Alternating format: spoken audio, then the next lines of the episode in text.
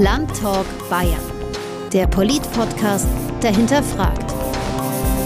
Hallo zur ersten Folge von Landtalk Bayern. Ich bin Christine Auerbach. Und mein Name ist Florian Scheirer. In Landtalk Bayern wollen wir euch die Aufgabe und die Arbeit des Landtags näher bringen und Fragen beantworten, die Leute immer wieder zum Landtag stellen. Das sind Fragen, die oft ein bisschen Zeit brauchen, um beantwortet zu werden. Und deshalb ist ein Podcast ein ziemlich guter Platz dafür. Wir wollen erklären, wie der Landtag funktioniert und unsere Demokratie und das politische System. Natürlich können Abgeordnete auch nicht alles wissen von Anfang an. Sie recherchieren, sie haben Fachleute um sich, die sie bei den verschiedenen Themen auf dem Laufenden halten und sie treffen Experten. Und genau das hat die Landtagspräsidentin Ilse Aigner gemacht. Sie hat Experten eingeladen zu einem Thema, das auf den ersten Blick vielleicht gar nicht so viel mit der Arbeit des Landtags zu tun hat, auf den zweiten Blick aber umso mehr. Nämlich Verschwörungstheorien.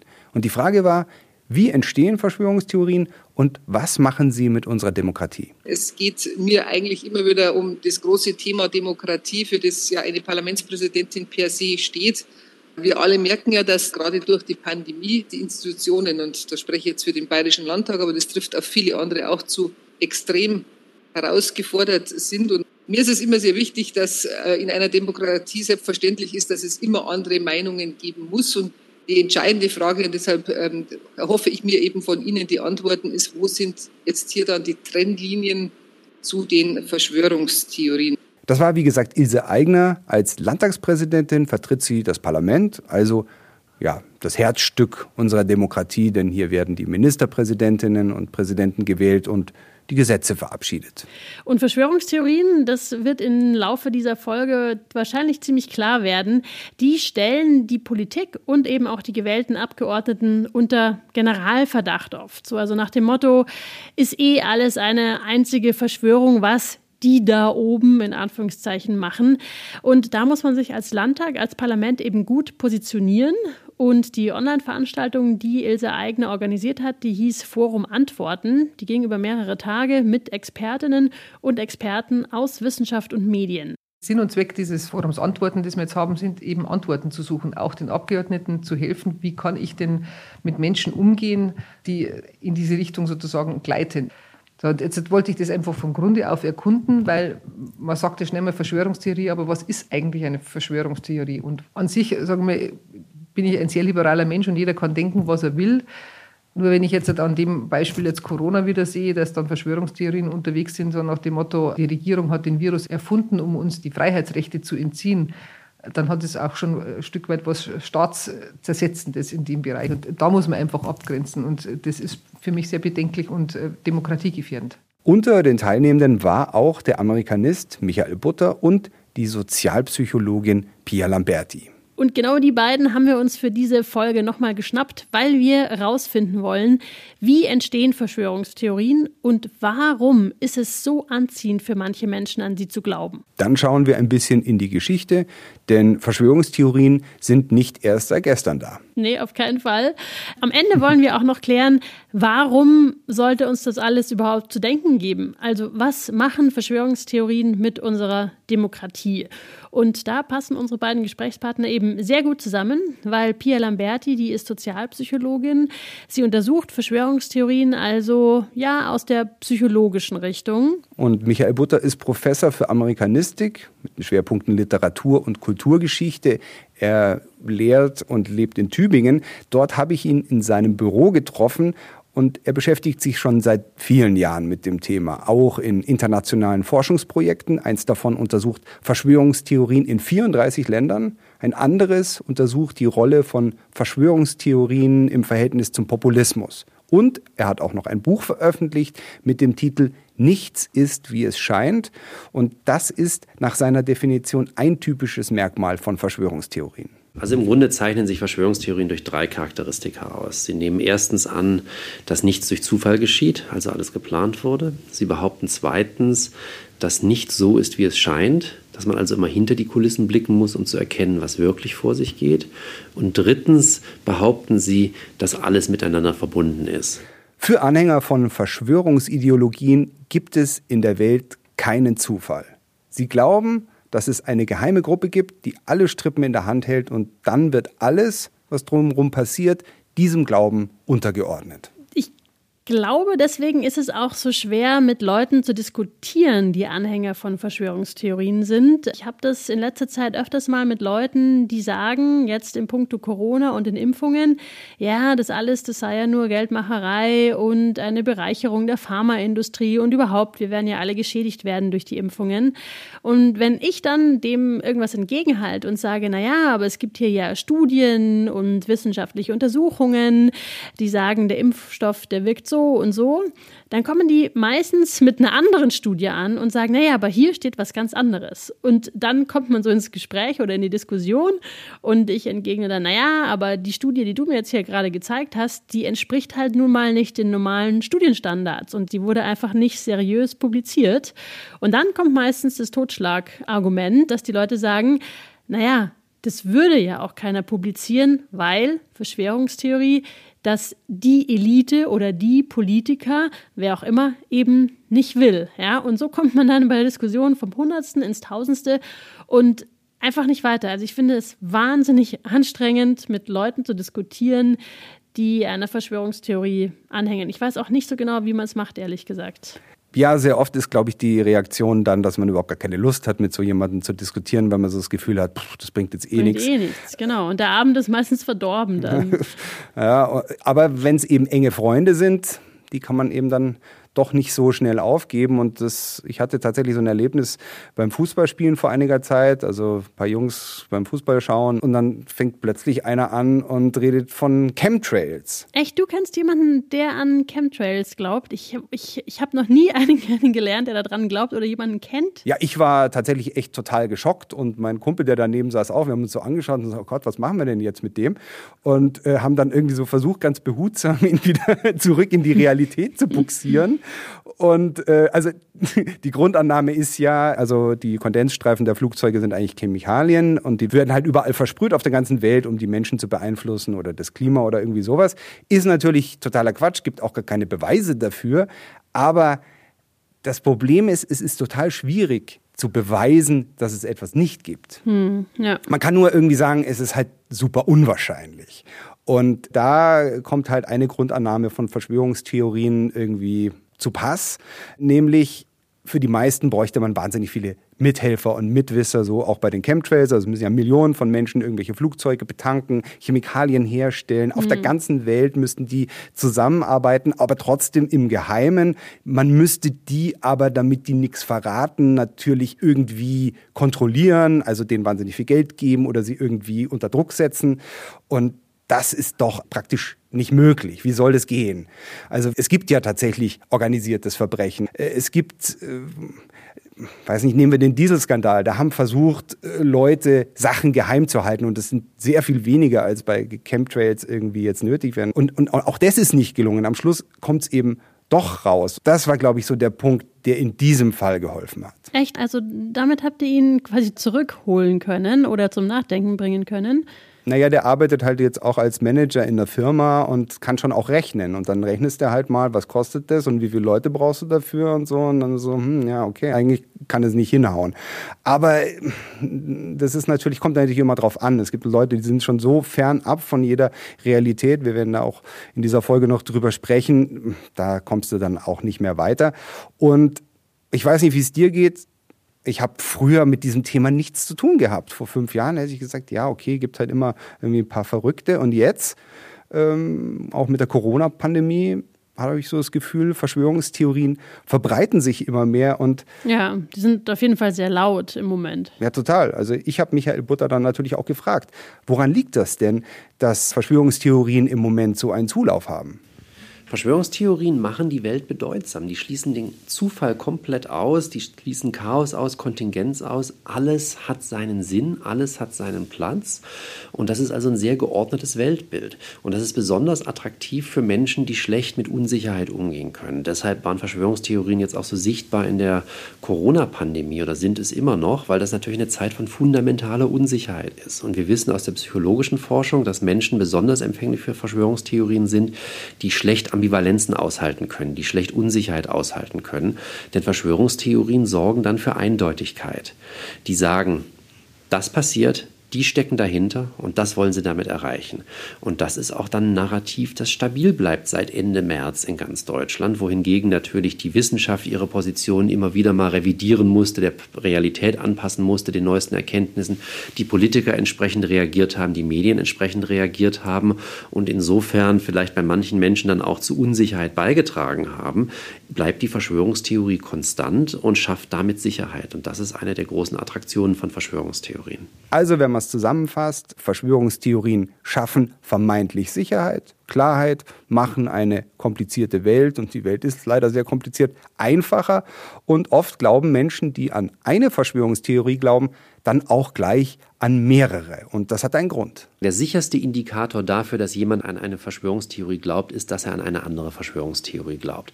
Weil ich glaube, wenn man einmal dieses Weltbild übernommen hat, also diese Prämissen, mit denen wir angefangen haben, ähm, nichts geschieht durch Zufall, alles ist miteinander verbunden, nichts ist wie es scheint, dann neigt man natürlich dazu, das auf ganz viele Dinge zu übertragen und eben nicht nur bei einer Verschwörungstheorie zu bleiben, sondern verschiedene Verschwörungstheorien zu glauben. Das Interessante in der Gegenwart, wo Verschwörungstheorien ja immer Gegenerzählungen zur offiziellen Version sind oder fast immer sind, ist dann auch, dass viele Verschwörungstheoretiker durchaus widersprüchliche Verschwörungstheorien glauben. Also die ersten Studien quantitativ zu Corona zeigen, die Leute glauben, das ist eine Biowaffe oder das Virus existiert gar nicht glauben die beides gleichzeitig. Also das ist ganz, ganz typisch, dass die Leute mehrere Verschwörungstheorien glauben und mitunter auch widersprüchliche Verschwörungstheorien glauben, weil der kleinste gemeinsame Nenner dann ist, sie widersprechen der offiziellen Version. Und das ist es auch, was diese Corona-Proteste momentan zusammenhält. Die Leute stimmen nicht darin überein, was Corona ist.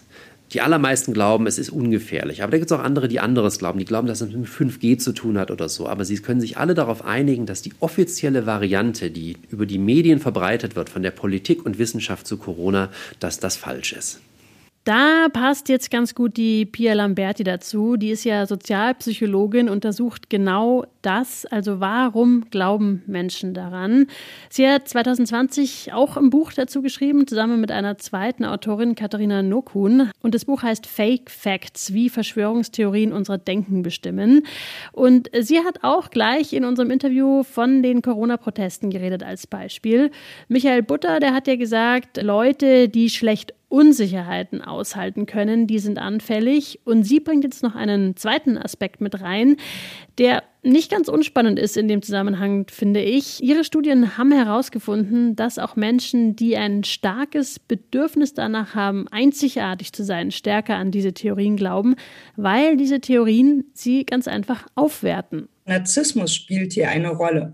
Und gerade der kollektive Narzissmus, das sind Menschen, die glauben, dass sie oder ihre Gruppe großartig und grandios ist. Das ist aber unglaublich fragil. Das heißt, diese Menschen müssen sich immer wieder von außen Bestätigung holen. Und gerade beim kollektiven Narzissmus, der sich auf die Gruppe bezieht, ist es eben so, dass Menschen glauben, dass ihrer Gruppe Unrecht getan wird, dass sie nicht gehört wird. Und das sind ja genau diese Narrative, die man auf den Demonstrationen auch immer wieder sieht, ne? dass dann behauptet wird, man würde ja nur nicht gehört und man müsste doch endlich mal sichtbar sein. Wenn ich mir das aber so anschaue, muss ich sagen, dass ich keine Demonstrations Gruppe, Bewegung, wie auch immer, kenne, die so oft interviewt wurde, wie eben die Anti-Corona-Demonstrationen in den letzten Monaten. Und da muss ich natürlich auch gleich an die Menschen denken, die in Washington das Parlament gestürmt haben, das Kapitol.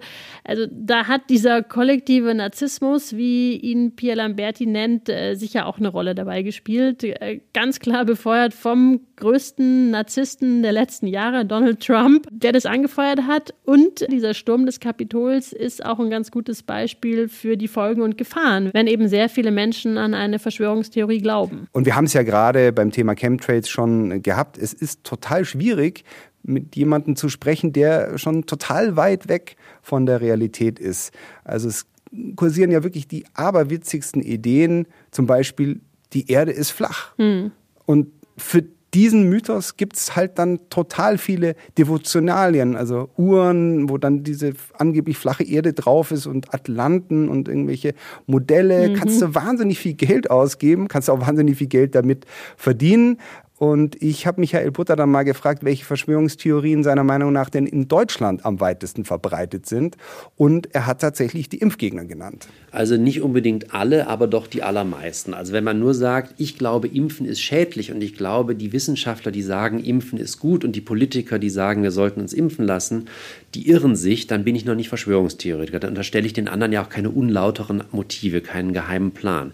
In den allermeisten Fällen aber ist es so, dass Impfgegner dann ganz schnell bei so Annahmen landen wie ja, die Pharmaindustrie belügt uns, weil sie daraus ökonomisch Profit ziehen möchte. Oder, und das sind dann ja die extremeren Varianten, die jetzt auch in der Corona-Krise zirkulieren, wenn wir geimpft werden, dann soll unsere DNA verändert werden, damit wir gefügiger werden. Oder es wird uns ein Chip eingepflanzt, über den wir kontrolliert und geortet werden können. Und dann sind wir natürlich sofort im Bereich der Verschwörungstheorien. Und insofern sind Impfskepsis und Verschwörungstheorie doch sehr eng miteinander verbandelt. Okay, lass uns hier vielleicht mal erstmal kurz zusammenfassen, was wir schon haben. Also das wäre einmal, Verschwörungstheorien schaffen geschlossene Weltbilder. Sie geben vermeintlich Sicherheit in einer ja vermeintlich unsicheren Welt, weil alles, wie Sie sagen, einem großen Plan folgt, den eben nur Sie, die Anhänger der Verschwörungstheorien, durchschauen. Ja, und wir, wir Unwissenden sind dann die sogenannten Schlafschafe heißt dann so schön. Also du und ich, wir wären ein Schlafschaf, weil wir nicht daran glauben und sie mhm. wissen eben, was läuft, sie sind die Eingeweihten. Was auf jeden Fall auch noch mit dazu spielt, ist, dass sie immer sagen, die offiziellen Versionen sind eben aus ihrer Sicht falsch und das ist eine Gewissheit, der sie eben alles andere unterordnen. Dadurch fühlen sie sich eben ja oft als klüger, als wissender. Das Ganze wertet natürlich das eigene Ego auf, macht es aber eben auch so schwer, mit ihnen zu diskutieren, weil sie natürlich gar keinen Zweifel an ihrem Weltbild zulassen können. Sonst würde ja alles ins Wanken geraten. Und das bleibt auch so, selbst wenn für diese Verschwörungsmythen es sich wirklich überhaupt keine Beweise finden und ähm, auch nie irgendwie wissenschaftlich belegt werden kann. Das würde ich mal sagen, ist so bis hierher, was sind Verschwörungstheorien und warum sind manche Menschen für sie so anfällig? Und ich glaube, jetzt können wir weitermachen und in die Geschichte schauen. Ja, wir haben schon darüber gesprochen, dass Verschwörungstheorien, Ideologien, Mythen sich tatsächlich im Moment weiter verbreiten, mehr verbreiten. Aber Verschwörungstheorien gibt es tatsächlich schon sehr lange, hat mir Michael Butter gesagt. Über lange Zeit war es völlig normal, an Verschwörungstheorien zu glauben. Also quasi von der frühen Neuzeit bis in die zweite Hälfte des 20. Jahrhunderts sind Verschwörungstheorien vollkommen akzeptiertes Wissen. Das wird nicht problematisiert und wo das hinführen kann, wenn das weit verbreitet ist, haben wir mit dem Holocaust in Deutschland gesehen. Ja, da spricht er natürlich alle Verschwörungstheorien rund um Juden und jüdisches Leben an, die es schon seit dem Mittelalter in Europa gab. Hitler, wissen wir alle, und die Nationalsozialisten haben diese Vorurteile dann aufgegriffen und wirklich zum Fundament ihrer Politik und ihrer Propaganda gemacht. Und diese Verschwörungstheorie eben unter anderem, dass die Juden die Welt beherrschen wollen, um diese Verschwörungstheorie wurden dann auch noch so pseudowissenschaftliche weitere Theorien gesponnen. Immer mehr Leute haben das geglaubt und genau, es hat dann eben zum Holocaust geführt und am Ende wirklich zur Ermordung von sechs Millionen Juden. Und dann nach dem Zweiten Weltkrieg, also als das unglaubliche Ausmaß dieses Völkermordes erst so richtig klar wurde und was für grauenhafte, unmenschliche Folgen der Glaube an Verschwörungsmythen haben kann, das hat dann tatsächlich zu einem Wendepunkt geführt, sagt Michael Butter. Danach setzt in der gesamten westlichen Welt ein Stigmatisierungsprozess ein. Das heißt, Verschwörungstheorien verlieren diesen Status als akzeptiertes offizielles Wissen, das von Wissenschaftlern bedient wird, von Politikern verbreitet wird, einfach weit verbreitet ist im Mainstream und Verschwörungstheorien werden stigmatisiert. Das heißt, Verschwörungstheorien sind dann eher an den Rand der Gesellschaft gewandert, sind nicht ganz weg, sind aber eben nicht mehr Mainstream.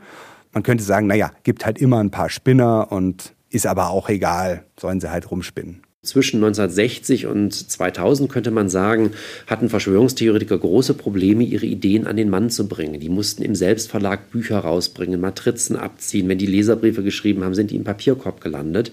Das heißt, die waren nicht so sichtbar. Das Internet ändert das alles. Verschwörungstheoretiker betreiben einfach ihre Websites, posten auf den sozialen Medien. Und für diejenigen, die nach diesen Erklärungen suchen, sind diese Alternativerklärungen einfach nur eine Google-Suche entfernt. Und diese erhöhte Sichtbarkeit und Verfügbarkeit führt sicherlich dazu, dass auch der Glaube an Verschwörungstheorien wieder zugenommen hat. Ja, kurzer sozusagen historischer Überblick von Michael Butter und klar, auch mein Bekannter, also der von den Chemtrails, der hat das alles aus dem Netz. Da gibt es dann Fotos von angeblich manipulierten Flugzeugen und pseudowissenschaftliche Artikel und jede Menge Bücher zum Thema. Und darunter schreiben dann andere Leute, ja, super Buch und total wissenschaftlich, alles total erklärt, obwohl es natürlich alles Humbug ist. Hauptsache schön verkauft, Hauptsache Geld gemacht damit verdient. Genau, Hauptsache Geld gemacht und äh, da entsteht natürlich auch so ein Diskussionskosmos, wo die Leute dann sich gegenseitig das Gefühl geben, das stimmt alles. Also entsteht eben so eine Blase. Hm. Und Klar, wenn dein Video auf YouTube viel geklickt wird, kriegst du Kohle. Manche Gurus verkaufen T-Shirts, Uhren, Bücher natürlich, also landen auch immer wieder auf den Bestsellerlisten. Manche sammeln Spenden. Also da rollt eine Menge Geld, um da mitzumachen. Du musst ja gar nicht dran glauben, du musst es ja nur verkaufen. Und andere versuchen natürlich, politisches Kapital draus zu schlagen.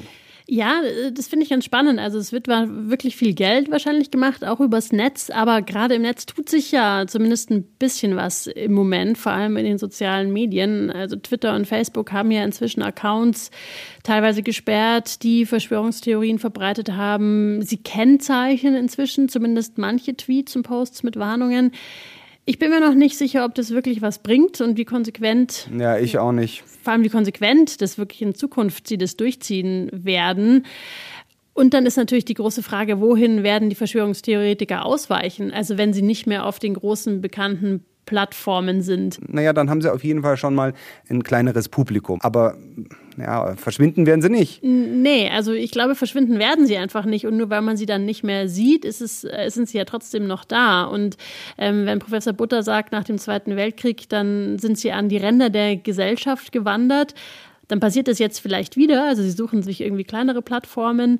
Aber jetzt sind eben diese Ränder so, dass sich die Leute weltweit vernetzen können. Es sind weltweit gut vernetzte große Gruppen, die sich da bilden. Und ich glaube, das ist auf jeden Fall eine Gefahr, ja, für die Demokratie. Ja, hat man ja gesehen Anfang Januar. Also da sind die Verschwörungstheorien ja sozusagen aus dem Netz in unsere analoge Welt rübergeschwappt. Liebe Kolleginnen und Kollegen, in der Nacht von Mittwoch auf Donnerstag haben uns Bilder erreicht, wie wir sie noch nicht gesehen haben. Ich meine die Bilder vom Kapitol in Washington. Diese Bilder zeigen eine Meute, zeigen radikale Anhänger einer Verschwörungstheorie, die den Plenarsaal stürmen. Es ist nicht nur ein weiterer Tiefpunkt in dieser an Tiefpunkten reichen Präsidentschaft, es ist auch ein beispielloser Angriff auf die Werte der Demokratie. Zunächst werden die Ergebnisse freier Wahlen nicht anerkannt, Dutzende von Gerichtsurteilen negiert und es wird die Legende von einer geklauten Wahl gestrickt, ohne jeden Beleg. Dann wird über Social Media und mit Reden die Stimmung immer weiter angeheizt, ohne jede Scham, um dann eben dieser Katastrophe für Stunden auch einen freien Lauf zu lassen. Das war am 8. Januar 2021. Das war die erste Landtagssitzung nach den Ereignissen in Washington am 6. Januar. Und ich glaube, viele Menschen waren ähnlich geschockt wie Ilse Eigner hier, weil einfach klar wurde, wenn man genug Lügen verbreitet und das systematisch macht und das auch vorbereitet, dann kann man Bürgerinnen und Bürger eines Landes tatsächlich dazu bringen, ihre eigene Demokratie kaputt zu machen. Weil das war es ja. Es war ein Sturm auf das Parlament. Da sitzen die gewählten Abgeordneten und das Ziel war, einen rechtmäßig gewählten Präsidenten nicht antreten zu lassen. Ja, und da sind wir genau an dem Punkt, warum auch ein bayerischer Landtag sich mit Verschwörungstheorien beschäftigen muss.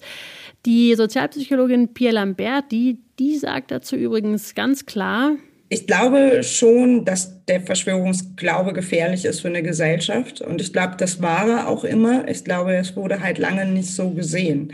Und es ist gefährlich, weil Menschen sich halt immer mehr aus dem demokratischen System zurückziehen, weil sie sich teilweise ja auch ja das Gefühl haben, sie müssten jetzt etwas tun gegen dieses Unrechtssystem. Das FBI warnt schon seit 2019, dass QAnon beispielsweise genutzt werden kann, um Terrorismus im Inland zu rechtfertigen und Gewalttaten im Inland zu rechtfertigen. Wir hatten das während der Pandemie ja auch immer wieder beispielsweise, es gibt ja diesen Mythos, dass 5G, dieser Mobilfunkstandard, eigentlich für Corona verantwortlich sei. Das glauben in Deutschland sieben Prozent keine gigantisch hohen Zahlen, aber man sollte sich das mal immer in absoluten Nummern vorstellen und dann sind es doch auch einige Leute.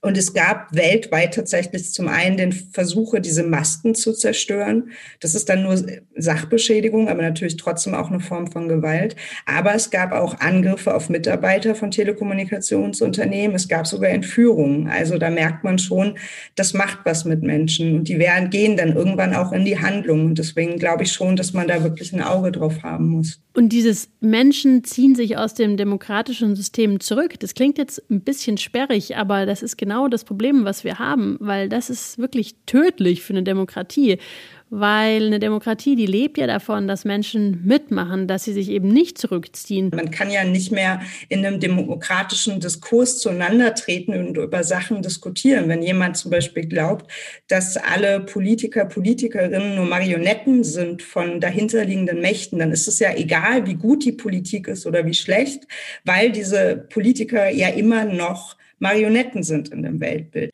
Demokratie lebt auch von demokratischen Regeln, die von den Bürgern eingehalten und akzeptiert werden müssen, die aber auch von den Repräsentanten eingehalten werden müssen, weil die sind schließlich die demokratischen Vorbilder. Und diese Rolle von Vorbildern und von Regeln, die kam auch ganz gut in der Rede von Ilse Aigner raus. Ich bin echt schockiert über diese bewusst herbeigeführte Eskalation. Man muss nicht selbst an der Spitze der Parlamentsstürmer marschieren, um Schuld auf sich zu laden. Worte sind auch Taten. Fake News als Wahrheiten darstellen.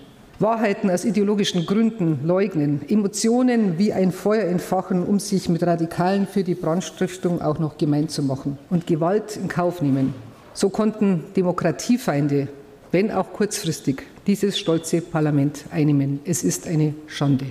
Und um es ganz klar zu sagen, die Demokratie lebt von Regeln, die von Repräsentanten auch vorgelebt werden und auf breite Akzeptanz stoßen. Die Demokratie braucht den fairen Wettstreit, der mit Anstand und mit Respekt betrieben wird, bei dem man sich noch in die Augen schauen kann.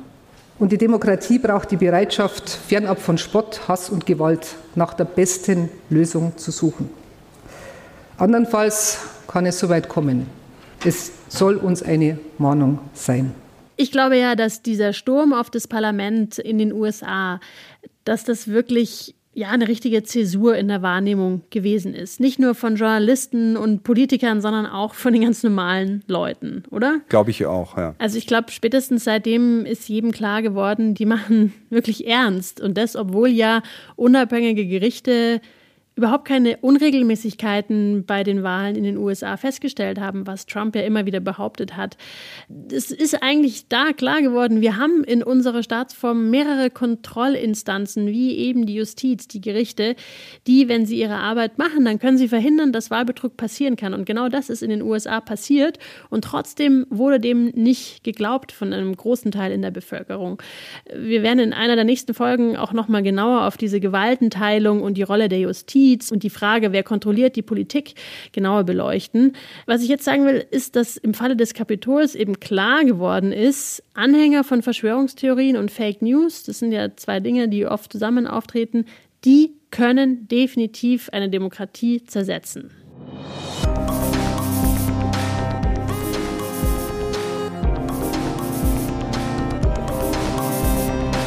Ja, und wenn man über Verschwörungstheorien spricht, dann ganz oft fallen irgendwie so die Opfer ein bisschen hinten mhm. runter. Dann sagt man so, haha, ist doch lustig oder ja, ist ja total verrückt. Aber äh, tatsächlich viele Amokläufer, viele Terroristen, wie zum Beispiel der von Hanau, die sind Anhänger von Verschwörungsmythen und begründen ihre Taten damit und befinden sich in einem Netzwerk, das sie dafür applaudiert. Andere verlieren Freunde, Familienmitglieder, weil sie es einfach sagen, ich kann nicht auf jeder Familienfeier wieder über dieses Thema diskutieren, das bringt eh nichts. Und ja, ähm, Kollege von mir, von uns, der Journalist Richard Gutjahr, den hat es einfach getroffen, weil behauptet wurde, er wäre Teil einer Verschwörung. Ich habe ihn vor zwei Jahren getroffen und ich bin tatsächlich wirklich erschrocken über seinen Bericht, dass er also täglich Angst hat um sich, um seine Tochter, dass es auf YouTube über 800 Hassvideos über ihn gibt, dass er täglich Hate-Mails bekommt und ja, dass seine Familie bedroht wird. Mhm. Und der Grund war ein ganz banaler, aber der hat genau mit dem, wo wir vorhin auch schon drüber äh, gesprochen haben, es, es darf keinen Zufall geben. Fangen ja auch viele verschwörungstheoretische Reden, fangen ja so an, es kann doch kein Zufall sein. Und in diesem Fall, es kann doch kein Zufall sein, dass sich Richard Gutjahr an zwei Orten, wo Anschläge passiert sind, befunden hat. Nämlich einmal im Olympia-Einkaufszentrum in München und einmal in Nizza, wo ein Laster in eine Menschenmenge gerast ist. Und also der war zufällig beide Male bei diesen Anschlägen vor Ort, oder wie? Genau, und hat dann sozusagen sofort auch als Journalist angefangen, da von vor Ort live zu berichten. Ich meine, der stand am Balkon und hat gesehen, wie diese Menschen überfahren worden sind. Also äh, eh schon schrecklich, wenn du zwei solche Anschläge miterlebst. Was aber danach gefolgt ist, war das war einfach Futter für Verschwörungstheoretiker. Einige Verschwörungstheorien behaupten, solche Anschläge finden gar nicht wirklich statt, sondern die sind nur erfunden, um der Bevölkerung Angst einzujagen. Und das macht natürlich Richard Gutjahr sofort zu einem, ja, Teil dieser Verschwörung. Er ist ja der Verbreiter. Dann äh, hat er auch noch eine jüdische Frau. Da kommt dann die antisemitische Komponente, die kommt dann auch noch mit rein, die auch oft Teil ist. Ja. Und dann ging halt wirklich eine internationale Hetzjagd auf ihn los. Die Verschwörungstheoretiker sind gut vernetzt. Und das ging über anderthalb Jahre und er musste dann kämpfen um seinen Ruf als Journalist. Konnte er sich da irgendwie wehren? Also der, er hat alles probiert. Er hat sich erstmal zurückgezogen, ein Jahr, und das ist schon krass für einen Journalisten, der sozusagen vor allem Netzthemen macht, weil er irgendwie so Don't Feed the Trolls gedacht hat, die Sache legt sich, hat überhaupt nichts geholfen. Dann ist er zu Facebook, zu Twitter und zu YouTube gelaufen und hat gesagt, schaut mal her, hier werden lauter Lügen über mich verbreitet und ihr seid Teil davon. Die Plattformen haben gesagt, nö, also wir sind nur die Plattform, wir haben damit überhaupt nichts zu tun. Und ja, man kann eigentlich nur hoffen, dass jetzt langsam, wo eben klar wird, wie gefährlich Verschwörungstheorien und solche Leute sind, dass sich da ein bisschen was dran ändert. Aber also der war echt fix und fertig. Oh, ich weiß nicht, ob ich es ausgehalten hätte, ehrlich. Also was klar geworden ist, es gibt genügend Gründe, warum man gegen Verschwörungstheorien vorgehen sollte. Die große Frage ist und bleibt bei mir aber, wie? Und deswegen würde ich jetzt gerne nochmal Pia Lamberti, die Sozialpsychologin, zu Wort kommen lassen. Sie sagt auf jeden Fall, das oberste Werkzeug, wenn man mit Leuten redet, die Anhänger von Verschwörungstheorien sind, das oberste Werkzeug ist dabei Geduld. Ich glaube, im Privaten kann man da teilweise noch was erreichen. Das bedeutet aber, dass man unglaublich viel Geduld haben muss. Das heißt, sich erstmal hinsetzen, durchatmen und sich bewusst machen, man hat wahrscheinlich eher einen Marathon vor sich als einen Sprint. Was weniger hilft, ist, dass man jetzt die ganze Zeit über Fakten diskutiert. Das funktioniert vielleicht, wenn jemand gerade mal irgendwie, weiß ich nicht, einen Artikel von irgendeinem Verschwörungsideologen entdeckt hat und das interessant findet, aber noch nicht so in der Ideologie verhaftet ist. Wenn die Person das ist, würde ich eher dazu raten, dass man sich anguckt, was für eine Funktion hat das Ganze denn für den Menschen? Menschen. Also wir wissen ja zum Beispiel, dass ein Kontrollverlust eine Rolle spielt. Wir wissen, dass man sich über Verschwörungsglauben aufwerten kann.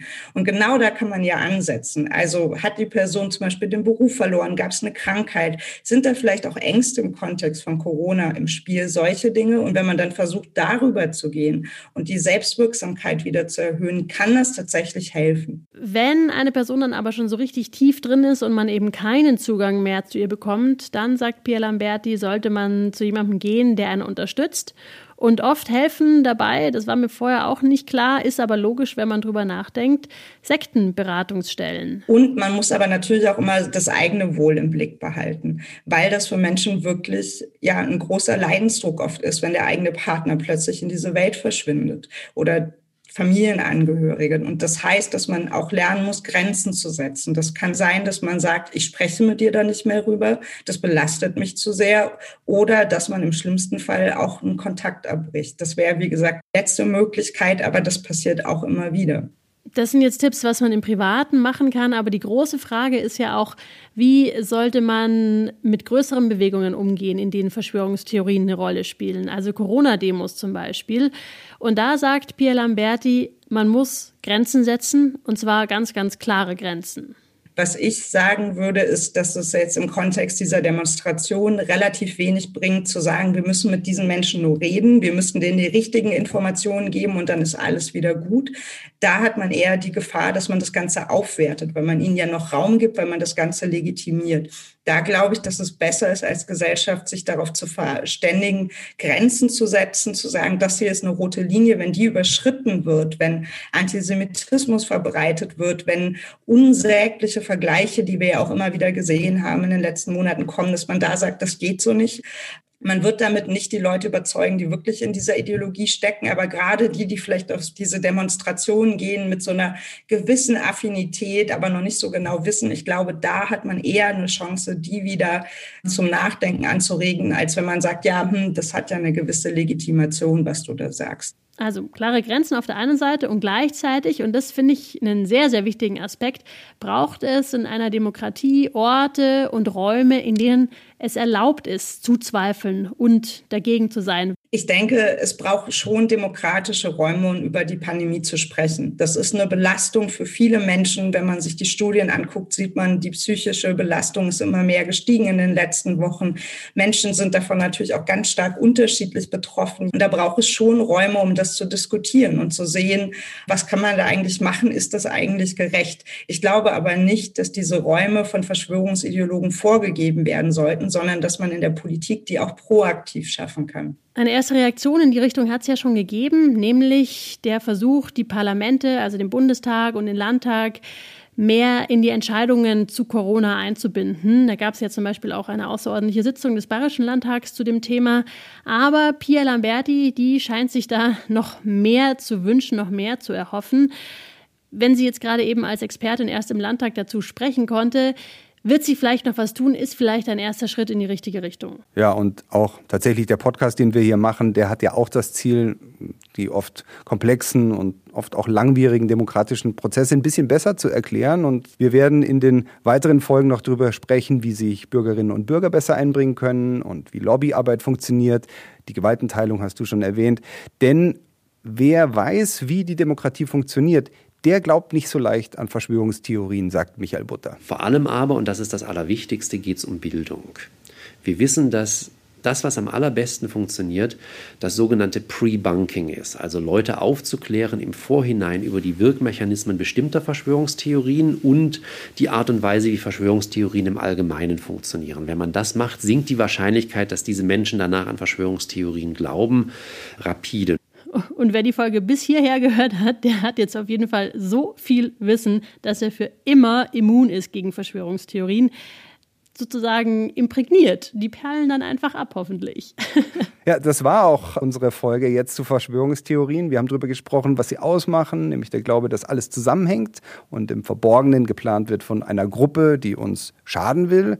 Wir haben gehört, dass es Verschwörungstheorien schon lange gibt und dass sie gefährlich sind. Und wir haben überlegt, was man gegen Verschwörungstheorien tun kann. Also ganz schön viel für eine Folge. Ich bin mir aber trotzdem sicher, dass uns das Thema in den nächsten Monaten und Jahren weiter beschäftigen wird und dass es ganz gut ist, wenn man da ein bisschen Wissen in petto hat, wenn man diskutieren muss. Wenn ihr Fragen dazu habt oder Kommentare, dann schreibt uns doch gerne eine Mail und zwar an podcast.bayern.landtag.de oder geht auf die Facebook-Seite des Bayerischen Landtags.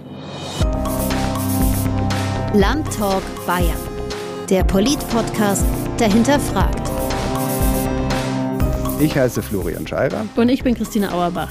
Außerdem hat an dieser Folge mitgearbeitet Maximilian Kress. Landtalk Bayern ist eine Produktion des Bayerischen Landtags in Zusammenarbeit mit Audiofreund. Und wenn es euch gefallen hat, dann empfehlt diesen Podcast doch gerne weiter und gebt uns Sterne. In der nächsten Folge geht es um die Frage, wie Politiker ihre Themen finden und auf die Agenda bringen. Bis dann und vielen Dank fürs Zuhören.